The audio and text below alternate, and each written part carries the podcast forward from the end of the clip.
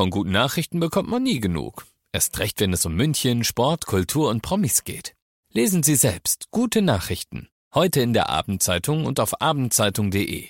Abendzeitung. Die ist gut.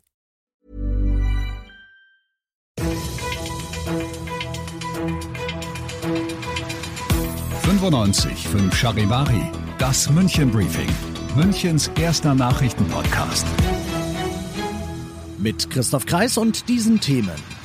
Endlich, endlich, endlich der Tierpark Hellerbrunn darf wieder öffnen und Tatort München Starregisseur Dieter Wedel wird wegen Vergewaltigung angeklagt. Servus und Hallo zu dieser neuen Ausgabe. In diesem Nachrichtenpodcast, da kriegt ihr ja jeden Tag innerhalb von fünf Minuten alles zu hören, was in München heute wichtig war. Das könnt ihr euch dann jederzeit und überall da anhören, wo es die besten Podcasts gibt oder jetzt um 17 und 18 Uhr im Radio. Mein Name ist Gerrit Faust, ich arbeite beim Deutschen Museum und wir freuen uns riesig, nach vier Monaten der Schließung wieder Besucher bei uns begrüßen zu dürfen. Tickets gibt es nur online unter www.deutsches-museum.de. Das zum einen und das zum anderen. Wir sind alle schon sehr gespannt und freuen uns natürlich sehr, dass wir am Montag wieder den Tierpark für die Besucher öffnen können. Ähm, ganz wichtig ist, dass alle vorab ein Online-Ticket buchen über München-Ticket. Am besten ein paar Tage im Voraus, mindestens aber einen Tag vorher. Die Tiere sind auch schon gespannt. Man hört gerade im Hintergrund die Humboldt-Pinguine.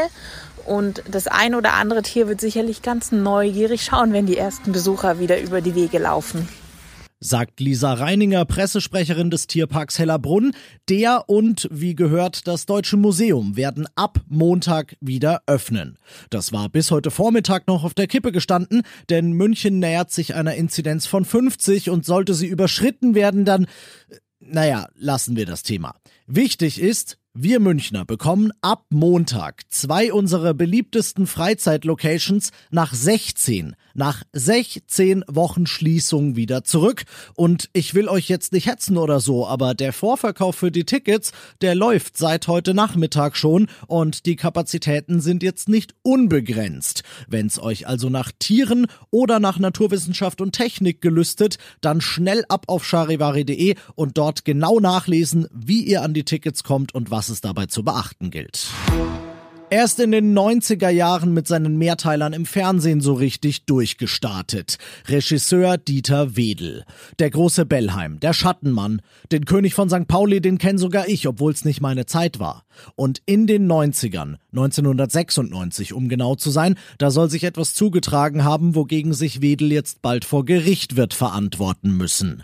Die Münchner Staatsanwaltschaft hat ihn heute offiziell angeklagt. Er soll in einem Hotel hier in der Stadt damals eine junge junge Schauspielerin zum Sex gezwungen haben. Sie wollte eine Rolle, er wollte etwas ganz anderes, so stellt sie es dar.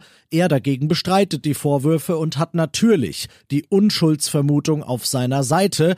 Sollten allerdings über 20 Zeugenaussagen, Kalendereinträge und eine Gutachterin, die die Anklage alle ins Feld führen will, am Ende zu einem anderen Ergebnis führen, dann wird der Mann, der deutsche Fernsehgeschichte geschrieben hat, künftig in einem Atemzug mit Harvey Weinstein genannt werden. Dazu muss man kein Prophet sein. Ihr seid mittendrin im München Briefing und nach den München Themen schauen wir jetzt noch auf die wichtigsten Themen aus Deutschland heute. Und da bleiben wir bei Gerichten, kommen aber zur AfD.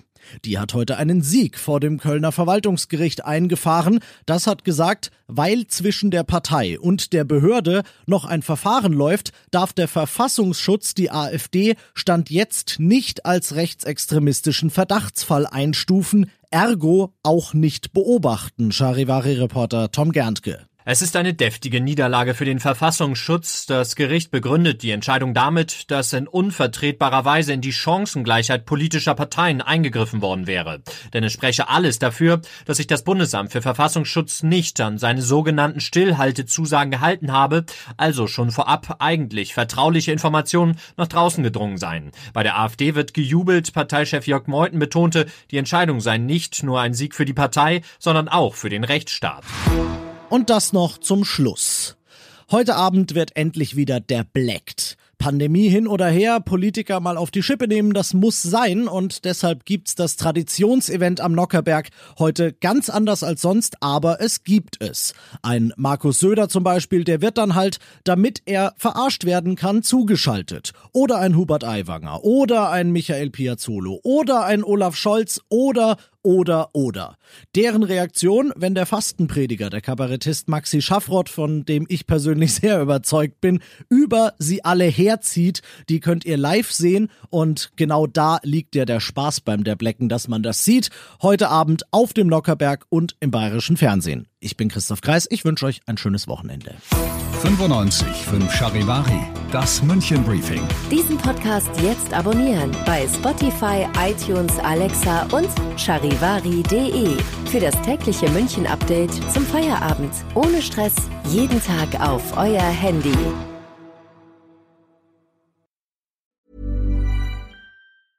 Even when we're on a budget, we still deserve nice things. Quince is a place to scoop up stunning high-end goods for 50 to 80% less than similar brands. They have buttery soft cashmere sweaters starting at $50, luxurious Italian leather bags, and so much more. Plus, Quince only works with factories that use safe, ethical, and responsible manufacturing. Get the high-end goods you'll love without the high price tag with Quince. Go to quince.com/style for free shipping and 365-day returns.